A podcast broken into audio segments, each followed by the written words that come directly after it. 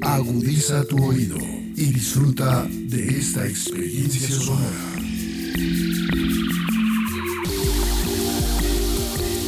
Este es un podcast Radio Unal.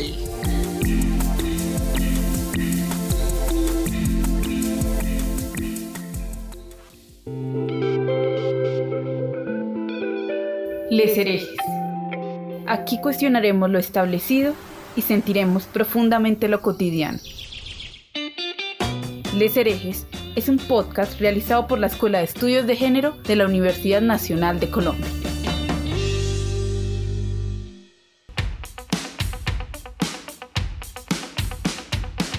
Les herejes disienten de las estructuras hegemónicas impuestas, controvierten sobre creencias que parecen inamovibles y proponen, desde una perspectiva feminista, nuevas opciones para comprender y construir otras formas de pensar y sentir la vida.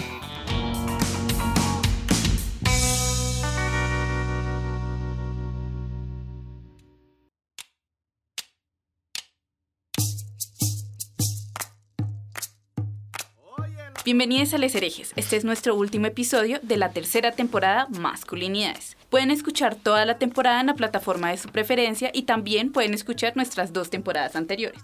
Como les contamos en episodios anteriores, esta temporada de Les Herejes se inspiró en la boletina número 10 de la Escuela de Estudios de Género, que por cierto saldrá publicada muy pronto, cuyo título es Difracciones feministas sobre hombres y masculinidades, la cual busca explorar el lugar que ocupan los hombres y las masculinidades en los contextos feministas contemporáneos latinoamericanos, poniendo a jugar el amplio espectro de masculinidades cis, no binarias, trans, maricas, lésbicas, hetero y tantas otras. En este contexto, y para comprender mejor las masculinidades como el amplio espectro que son, tenemos un invitado cuyo trabajo, y en particular su última publicación del año 2020, nos da un marco de comprensión muy importante para hablar de las masculinidades en todas sus diversidades. Nuestro invitado es Ann Millet, trabajador de la salud argentino, apasionado de la salud mental. Es un trabajador social que considera su propia disciplina como una potencia contrahegemónica, productora de una salud y una sociedad más justas. En el 2018 publicó una investigación que analiza el vínculo de accesibilidad entre la población transfemenina de la ciudad autónoma de Buenos Aires y cuatro dispositivos de salud para el tratamiento del uso problemático de sustancias. Publicación que precede a su libro, Si sexismo y salud, algunas ideas desde otro lado. Libro que, en sus propias palabras, abro comillas, reside en la convicción de que podemos aportar a la producción de procesos de salud, enfermedad, atención y cuidados más justos, de mejor calidad y menos dolorosos. Cierro comillas. Bienvenido, Anne. Es un verdadero gusto tenerte con nosotras hoy. Hola, gracias por la invitación. Es un gusto para mí.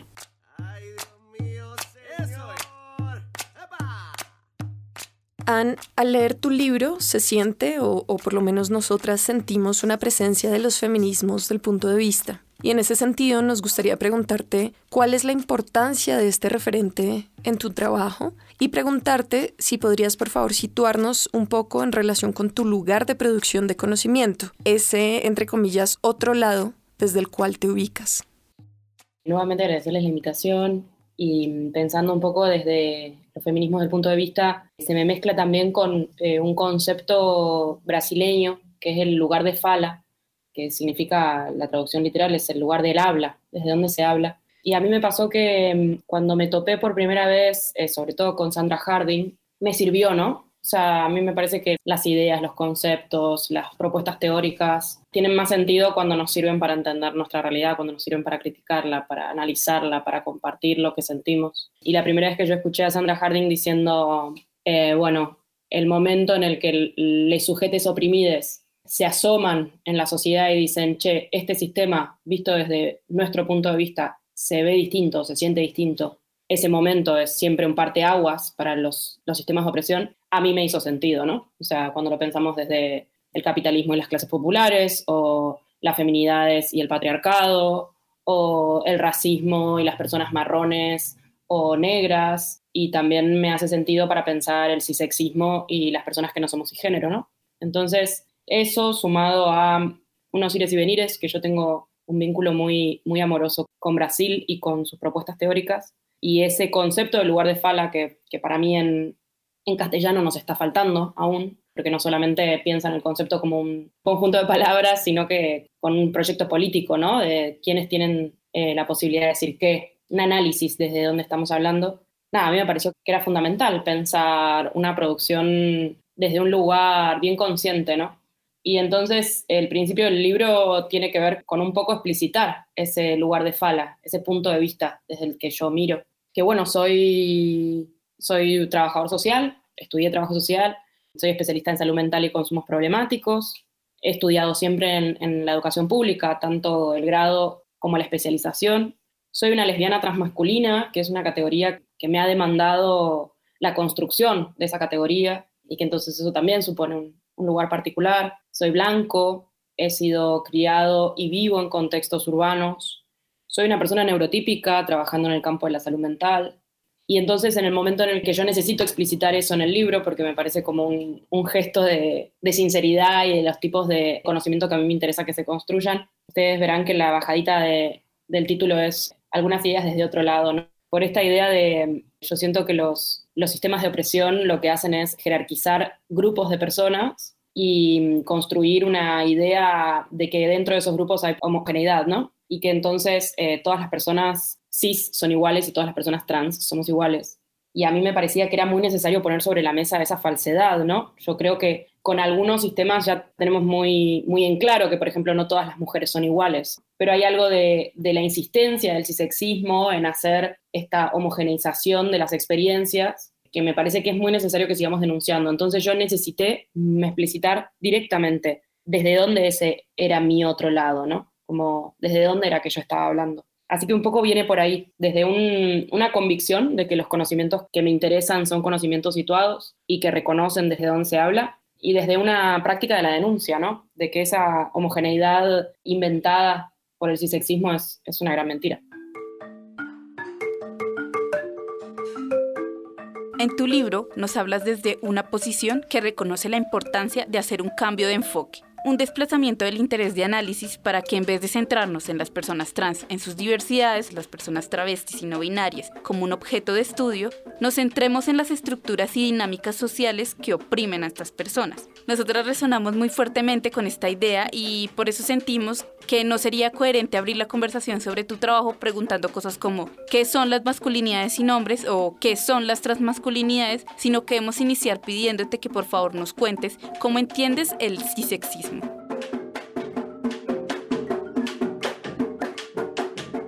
Me alegra mucho que hayan resonado con esa idea, no es una idea mía, las ideas no son de las personas, yo creo un poco en eso, creo que el conocimiento se construye colectivamente y que simplemente las distribuciones de capitales hacen que algunas personas podamos decirlo en voz alta.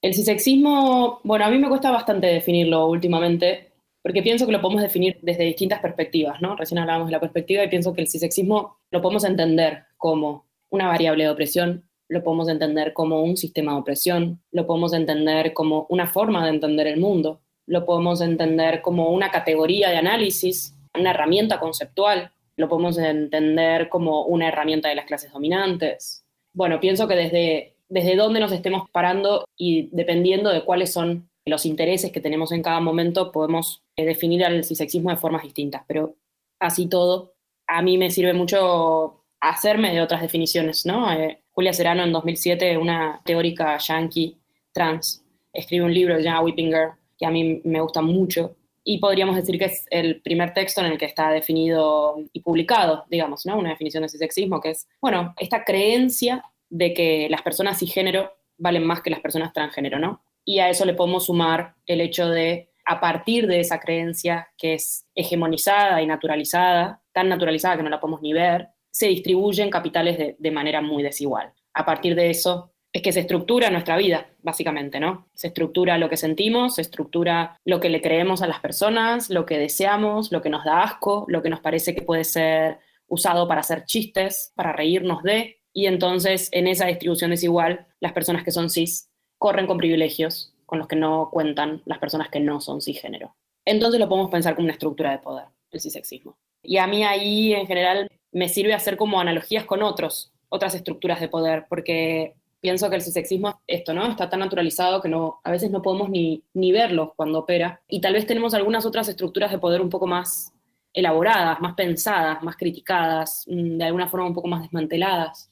Y entonces yo, por ejemplo, pienso que esto que decían ustedes, ¿no? El cisexismo ha hecho que históricamente nos centremos en mirar a las personas trans, en observarlas, en medirlas. Bueno, esta pregunta clásica, ¿no? ¿Cómo son las transmasculinidades? ¿O cómo son las travestis? ¿O qué hacen? ¿Con quiénes duermen? ¿Cómo se llevan con su cuerpo? ¿Cómo se llevan con sus familias? Y esa obsesión que ha diseminado el cisexismo en el mundo, lo que hace es eh, obturar un análisis complejo de esa estructura de poder.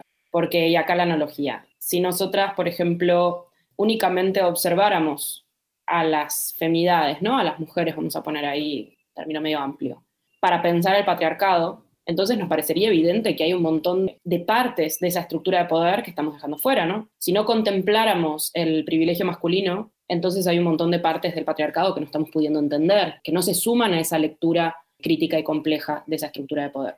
Entonces, en el principio del libro, y es esto, ¿no? Que decía, es una idea que yo tomo de los activismos y de la teoría trans, la propuesta viene a ser, dejemos de obsesionarnos tanto con qué hacen las personas trans o cómo son, y empecemos a dedicar todo ese esfuerzo y esa energía en pensar esa estructura de poder en entender esa estructura de poder. Entonces, para poder entender esa estructura de poder, tenemos que entender cómo es que, por ejemplo, los sistemas de salud piensan a las personas, ¿no? Y no solamente piensan a las personas trans, porque eso sería de nuevo obsesionarnos con lo trans, ¿no? ¿Cómo el sistema de salud piensa las personas cis, ¿no? ¿Cómo funciona el privilegio cis cuando una persona entra a un hospital? ¿Cómo funciona el privilegio cis cuando una persona es internada en un hospital? ¿Cómo funciona cuando hay un equipo de salud pensando esa situación? Y también me parece que es importante cuando pensamos el cisexismo, pensarlo de una manera interseccional, ¿no? Porque si pensamos el cisexismo de forma aislada, entonces, eh, de nuevo, van a quedar muchas variables de sus formas por fuera. Vamos a perder información, digamos, vamos a perder la capacidad de análisis. Si no pensamos el cisexismo trabajando codo a codo con el racismo, con el gordodio, con el capacitismo, con el capitalismo, si no lo pensamos en esa complejidad, entonces nos vamos a quedar trunques, digamos, ¿no? Con pocas herramientas para poder analizarlo. Un poco pienso que viene por ahí la respuesta.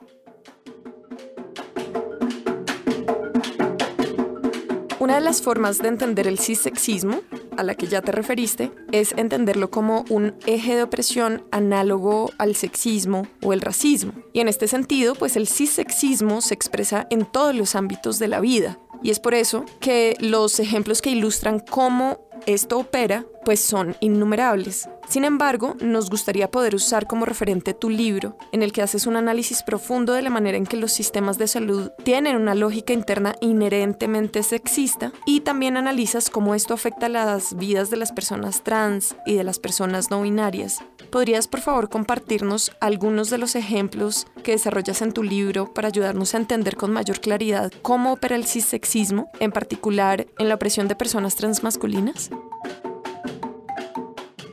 Pienso un poco que el cisexismo como eje de opresión, como decías vos recién, puede sonar un poco contradictorio lo que voy a decir, pero síganme a ver si lo podemos pensar así. No solamente opera de manera restrictiva sobre las personas que no somos cisgénero.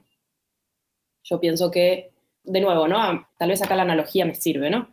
¿Cuántas veces hemos denunciado al patriarcado como un sistema que oprime también las experiencias y las posibilidades de las masculinidades, ¿no?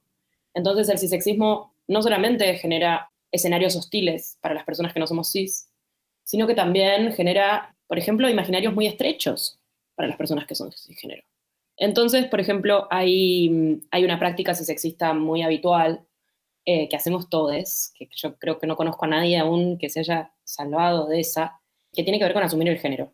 Y que eso funciona casi instantáneamente. Hay algo a lo que yo le llamo el escáner del género, que es una práctica que, tenemos las personas que vemos, ¿no? que tenemos la posibilidad de ver, que es que analizamos el cuerpo de las otras personas a una velocidad casi imperceptible para nosotros mismos, y a partir de lo que vemos y de todos los prejuicios que tenemos sobre la masculinidad y la feminidad, es que nosotros mismos decidimos cuál es el género de la otra persona, ¿no? Recién estábamos haciendo, estábamos probando sonido y escucho del otro lado, acá la escucho, ¿no? Entonces, las personas que vemos tenemos la posibilidad de mirar y hacer ese escáner. Pero también hacemos lo mismo con la voz, ¿no? Yo tengo una voz que habitualmente es leída como una voz femenina. Y a partir de simplemente escucharme decir hola, hay muchas personas que pueden asumir de qué género, con qué género yo me identifico. Y esa es una práctica que para mí es una práctica injusta para todas las personas, pero que supone una violencia particular para las personas que no somos cisgénero, ¿no? Porque mm, tal vez a una persona cis la escuchan y asumen ese género y por el sistema en el que vivimos es que aciertan en ese género, ¿no? Eso lo que puede hacer es, por ejemplo, limitar esa imaginabilidad, ¿no? Esa persona tal vez ni siquiera se imagina poder ser de otro género porque siempre que la asumen, la asumen del género que es. Pero con las personas que no somos cisgénero, esa asunción puede significar un acto de expulsión tan grande que hay personas que luego no vuelven a los sistemas de salud, porque llegan por primera vez a un mostrador, se presentan y la persona que lee sus cuerpos, sus expresiones, sus voces, sus olores, asume un género y ese ya puede ser un primer acto de expulsión, digamos. Y acá podemos pensar en un segundo momento, que es, por ejemplo, los sistemas administrativos. A mí me gusta jugar con hacer imaginar a las personas un formulario, ¿no? Y entonces que escriban cuáles serían como los campos que habría que completar. Y sexo o género es un campo que tenemos casi que automatizado que tiene que estar. Nombre y apellido, por ejemplo. Tal vez hay momentos y lugares en donde el apellido no nos interesa y no lo necesitamos nombre, apellido, número de identificación, sexo o género, dependiendo de qué tan progre sea la persona que está eligiendo esos campos, dirección, ¿no? Como que hay algunos campos que mm, se nos han automatizado en que los necesitamos y que tal vez a veces no hacen a la razón por la cual nos estamos vinculando, digamos. Y lamentablemente, los sistemas administrativos en salud exigen, todavía no conozco ningún formulario en salud que no exija sexo o género la mayoría, de hecho, exige sexo, refiriéndose a la categoría administrativa que aparece en nuestros carnets de identificación. Y ahí entonces ya tenemos un segundo momento de práctica sexista expulsiva para las personas que no son cisgénero, ¿no? Imaginémonos esta persona que llega a un hospital, lo primero que hacen es asumir su género, que no es el correcto, luego le piden que complete datos con un sexo con el que no se identifica, tal vez incluso le solicitan que ponga el nombre que aparece en su credencial, digamos, y que eso tampoco le identifica. Que luego eso significa que el profesional que le vaya a atender va a tener toda esa información en la mano y entonces va a asumir que ya sabe cómo tratar a esa persona y cuando se aparece esa persona es distinta a lo que se esperaba. Que entonces eso va a significar un uso de nombres y pronombres incorrectos y que entonces eso también significa que esta persona tiene que andar exigiendo, barra solicitando, barra demandando, dependiendo de la energía que tenga ese día y el humor con el que llegó a ese sinfín de prácticas expulsivas, que le traten bien. O sea, es, es tan triste, ¿no? Que veamos tan obviamente todo este sinfín de prácticas expulsivas y que la labor de un buen trato, o sea, un buen trato, o sea, no estamos pidiendo más que un buen trato, quede en la persona que está siendo expulsada, digamos, ¿no? Y ustedes me preguntaban especialmente con personas transmasculinas y ahí pienso, por ejemplo, uno de los editores del libro es poeta y él tiene un, poema que a mí me gusta mucho que un poco relata la experiencia de una persona transmasculina que usa testosterona hace un tiempo ya y que le ha cambiado la voz, que tiene una voz que es leída socialmente como de hombre y llama por teléfono para pedir un turno en un consultorio ginecológico. Y entonces todo este sinfín de no poder entender que una persona, vamos a ponerle muchas comillas a todo esto, ¿no? Que tiene el nombre de varón, que otras comillas, suena como varón, necesita una consulta ginecológica. Ahí hay una, mm, una antropóloga argentina que se llama Ana Mines, que trabaja una idea de, de coreografía, ¿no? Como de coreografía en salud.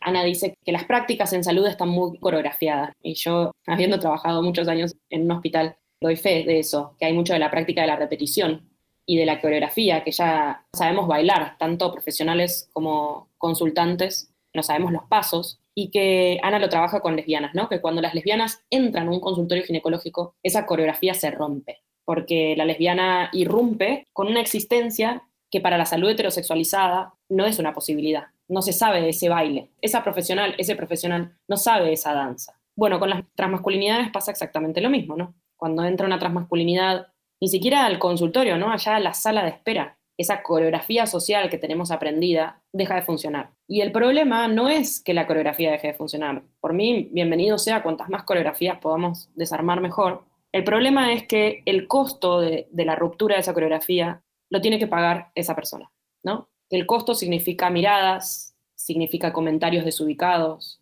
significa a veces incluso personas que le digan que se tiene que ir de ahí porque ese es un espacio para mujeres, implica preguntas fuera de lugar por parte de la médica, el médico, le médique. Y entonces, pensemos, ¿no? Ya acercarnos a un dispositivo de salud de base implica vulnerabilidad, de base implica sentirnos expuestos, ¿no? Es algo que a la mayoría de las personas nos cuesta ir a hacer una consulta, llegar al momento de la consulta. Imaginémonos que eso ya trae encima todas estas prácticas y sexistas que venimos nombrando. Y bueno, ahí entonces ya ni ganas de llamar nos van a dar, ¿no? Hay un concepto que a mí me sirve mucho para pensar esto, que es el concepto de la anticipación de la discriminación, ¿no? Esto lo piensa un, sociólogo argentino que se llama Mario Pecheni eh, en relación a las trabajadoras sexuales. Cuando sabemos que vamos a ser discriminadas, expulsadas, violentadas en un dispositivo, muchas veces preferimos ni siquiera ir. Y eso, cuando se trata de salud, tiene implicancias que pueden costarnos la vida. Entonces pienso un poco en estas prácticas como las prácticas sexistas dentro del sistema de salud. Y hay una a la que le quería hacer como una mención especial, porque a mí es, una de las que más me preocupan, que mm, eh, podemos intentar encontrarle un nombre en castellano, porque ya tiene un nombre en inglés, pero a mí la traducción no me gusta para nada. Pero bueno, podemos colectivamente intentar construirle un, nombre que es, en inglés, sería una traducción así como el síndrome del brazo roto trans. Que me digo como que lo que dice este nombre es, llega una persona trans con un brazo roto a una guardia y mm, suceden dos cosas. Una es, se amplía el interrogatorio de manera desmedida con preguntas que no tienen nada que ver con ese brazo roto. Y acá voy a ser re explícito porque a veces necesitamos esta explicidad, digamos.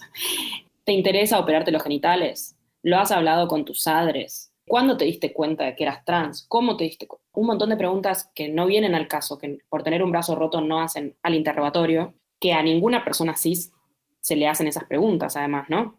Y ahí es cuando necesitamos pensar el privilegio cis para poder entender los sistemas. Y además de esta ampliación del interrogatorio, se intenta responder esa consulta de salud con el hecho de que esa persona sea trans, ¿no? Entonces, se dice, no, no, no, es que se quebró porque usa hormonas. Entonces, las hormonas hacen un déficit óseo y entonces se quebró el brazo. No, se quebró el brazo porque estaba trepando un árbol y se cayó. Y sobre todo, trabajando en salud mental es una práctica que me tiene atento, ¿viste? Que me tiene de cuidado, porque termina siendo muy patologizante de la existencia. Termina siendo que usamos la existencia de esa persona como razón de su padecimiento.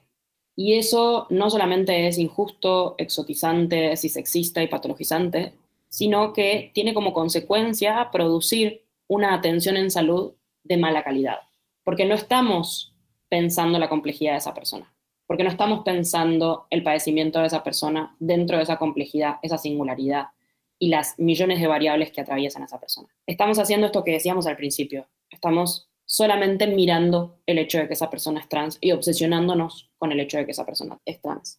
Entonces ahí me parece que necesitamos un llamado de atención en particular con esta práctica. Por un lado, no ampliar el interrogatorio a cosas que no vienen a esa consulta y por otro lado, cuando creemos que la respuesta al padecimiento es que esa persona es trans, entonces dudar de eso que estamos creyendo hacernos preguntas de por qué estamos pensando eso, por qué estamos llegando a esa conclusión. ¿Será que eso es realmente así o será que estamos tomando el, camino corto y vago del cisexismo, digamos? Con un poco con lo que cuentas, ¿podrías por favor ampliar un poco la propuesta que tienes en tu libro sobre la desisexualización? La propuesta de la desisexualización podríamos decir que es en alguna forma una excusa, una excusa para denunciar el cisexismo, básicamente, ¿no? Para denunciar que las instituciones, que las relaciones, los vínculos, que nuestros afectos, que nuestros deseos han sido cisexualizados. No es que la escuela ha nacido siendo cisexista, la hemos hecho cisexista, la hemos producido desde una perspectiva cisexista.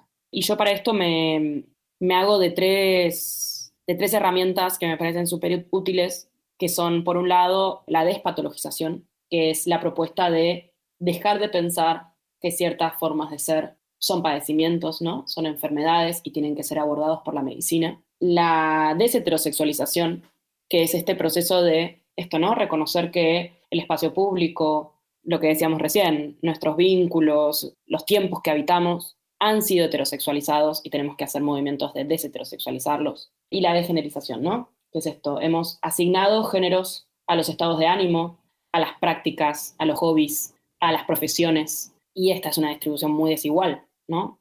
¿Por qué la valentía es algo masculino? ¿Por qué la empatía es algo femenino? Bueno, estos han sido movimientos del sistema cis-heteropatriarcal. Entonces, para mí la desisexualización es un poco, como decía al principio, ¿no? Es una excusa para denunciar que lamentablemente el mundo en el que vivimos en este momento ha sexualizado casi todas las esferas de nuestra vida, digamos. Y que entonces, con esa denuncia hecha, con esa denuncia sobre la mesa, tenemos que hacer el enorme trabajo de desaprenderlo, desarmarlo, desmantelarlo. Y para eso necesitamos mucho esfuerzo, porque sabemos lo difícil que es desarmar estructuras de poder. La cantidad de resistencias, eh, tanto externas como internas, que van a aparecer, ¿no? Y entonces la desexualización vendría a ser eso, como una propuesta de, por un lado, poner sobre la mesa que nada de lo que conocemos es naturalmente cisexista, sino que la humanidad lo ha hecho, y que entonces tenemos que hacer el esfuerzo de encontrar las herramientas para poder analizarlo, describirlo, encontrarle sus formas, ¿no? Las formas en las que opera y así entonces lograr hacer una mella, ¿no? Lograr hacer una grieta en ese sistema y empezar a carcomerlo desde ahí. A mí esta categoría del cissexismo, digamos, vista desde la perspectiva de, de un eje de opresión y vista como una categoría de análisis, me parece sumamente potente como un lente para interpelar la realidad social y entender cómo sus instituciones construyen el género, porque es como si abriera todo el prisma de las sexualidades y los géneros, es decir, como que pone el dedo en la llaga de una manera muy especial y quita ese binarismo que uno tiene tan metido en la cabeza. Y me surgió una pregunta y es, ¿cuándo te topas por primera vez con esta categoría y cuándo empiezas a pensar en todo esto de de la desisexualización? Qué buena pregunta. No sé si sabría contestarla con exactitud, no sé si podría inventarme, ¿no? Un momento épico en el que me topo con la categoría y eso me hace entender el mundo mejor. Pero creo que no tengo una, una anécdota así hollywoodense de cómo me encuentro con la categoría, digamos. Yo soy activista de la disidencia sexual hace más de 15 años y mm, siempre me fascinó cada herramienta que yo me iba encontrando desde la adolescencia para pensar el mundo desde una forma más compleja y para encontrarle los vericuetos que para mí no tenían respuesta, me generaba un entusiasmo y una, un estímulo en la vida que siempre era para bien, digamos. Por más eh, hostil que fuera el escenario y por más eh, triste que fuera la situación que esa categoría me ayudaba a entender, poder encontrarme con herramientas siempre me, me hizo muy bien. Sí, pienso que seguramente mm, debe haber estado atravesado por el proceso en Argentina de lucha por la ley de identidad de género, que es una ley que salió en el año 2012 y que fue impulsada sobre todo por un frente nacional que se llamó Frente Nacional por la Ley de Identidad de Género, del cual yo tuve la inmensa suerte de formar parte. Yo era muy jovencito y muy vergonzoso. Y entonces en las reuniones, en las asambleas, ni siquiera en los mails me animaba a hablar en voz alta, digamos. Pero sí, sí entiendo que para mí ese proceso fue una gran escuela, poder compartir espacios de militancia con personas que ya tenían una trayectoria y una lectura del mundo mucho más complejas de las que yo tenía en ese momento, a mí me, me formó, me fogueó, me acompañó en ese entusiasmo que tenía de, de poder complejizar la realidad, digamos, de poder entenderla de una forma más compleja. Y luego sí sucedió que al poco tiempo yo me entero de este libro de Julia Serano y ese libro me sirvió muy bien, digamos. Sí me acuerdo, antes de enterarme del libro de Julia, hubo una nota en página 12, que es un diario de acá de la Argentina, en donde un activista trans e intersex de nivel internacional que se llama Mauro Cabral escribió una nota sobre ser cis si no me equivoco, al final de la nota él nombra el cisexismo, ¿no? Y lo presenta esto, ¿no? Como una, una categoría para poder entender esas estructuras de poder. De hecho, yo durante muchísimo tiempo lo pensé, esto, ¿no? Como un sistema de opresión. Y después un amigo muy querido me dijo, bueno, también es una herramienta, ¿no? También es una, es una categoría que nos sirve a nosotros desde los estudios trans para pensar la realidad. Y ahí me explotó el cerebro. O sea, ahí fue como, ah, ok, claro, sí. O sea, no solamente es esta estructura de poder, sino que yo todavía no había leído Miranda Fricker y a la injusticia epistémica y no había llegado a esta idea de, bueno, no tener los conceptos para nombrar la realidad también es una forma de injusticia. Y cuando este amigo me dice eso fue como, ah, ok, claro, sí, por supuesto también es tener esta categoría para poder nombrar este sistema tan injusto, es una reparación de esos tantos años, historias y violencias de injusticia epistémica de no poder ponerle palabras a lo que nos hace mal. Y luego el proceso de desisexualización fue cuando hice esa investigación que nombraba Lady al principio. En el año 2017 yo gané una beca para hacer una investigación que analiza el vínculo de accesibilidad entre feminidades eh, trans y travestis de la Ciudad de Buenos Aires y dispositivos de salud que trabajan con consumo problemático de sustancias. En la producción de esa investigación, en el análisis de esas entrevistas, fue que empiezo a pensar la posibilidad de la desisexualización empiezo a pensar que, bueno, que si entonces tenemos toda una lucha por la despatologización, si tenemos toda una lucha por la desheterosexualización de los espacios, entonces tal vez la desisexualización puede ser esto, ¿no? Una excusa para denunciar que nuestro mundo ha sido cisexualizado. Muchas gracias, Sam, por compartirnos las reflexiones sobre tu libro compartirnos este concepto de cisexismo y cómo nos ayuda a entender y comprender mejor las masculinidades y su amplio espectro. Gracias a ustedes. Síganos en nuestras redes sociales, nos encuentran como Escuela de Estudios de Género y allí publicamos todos nuestros eventos y convocatorias y algunas otras cosas que traemos para ustedes desde la Escuela de Estudios de Género. Muy pronto llegará nuestra cuarta temporada. En este episodio nos acompañó Anne Millet. El episodio fue conducido por Lady Mesa Sarmiento y Juliana Gómez Puerta, con apoyo de la Escuela de Estudios de Género y podcast Radio UNAL. La producción estuvo a cargo de Alejandra Carvajal. Muchas gracias por escucharnos.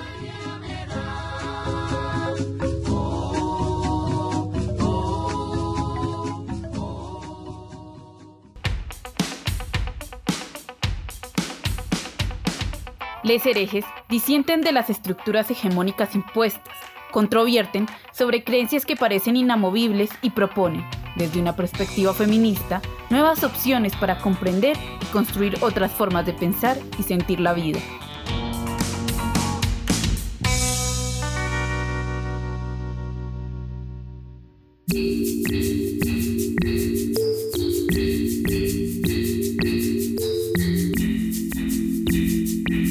Las opiniones aquí expresadas son de entera responsabilidad de sus autores y solo comprometen a los realizadores de este podcast. No representan necesariamente el pensamiento de Radio UNAL ni la posición oficial de la universidad.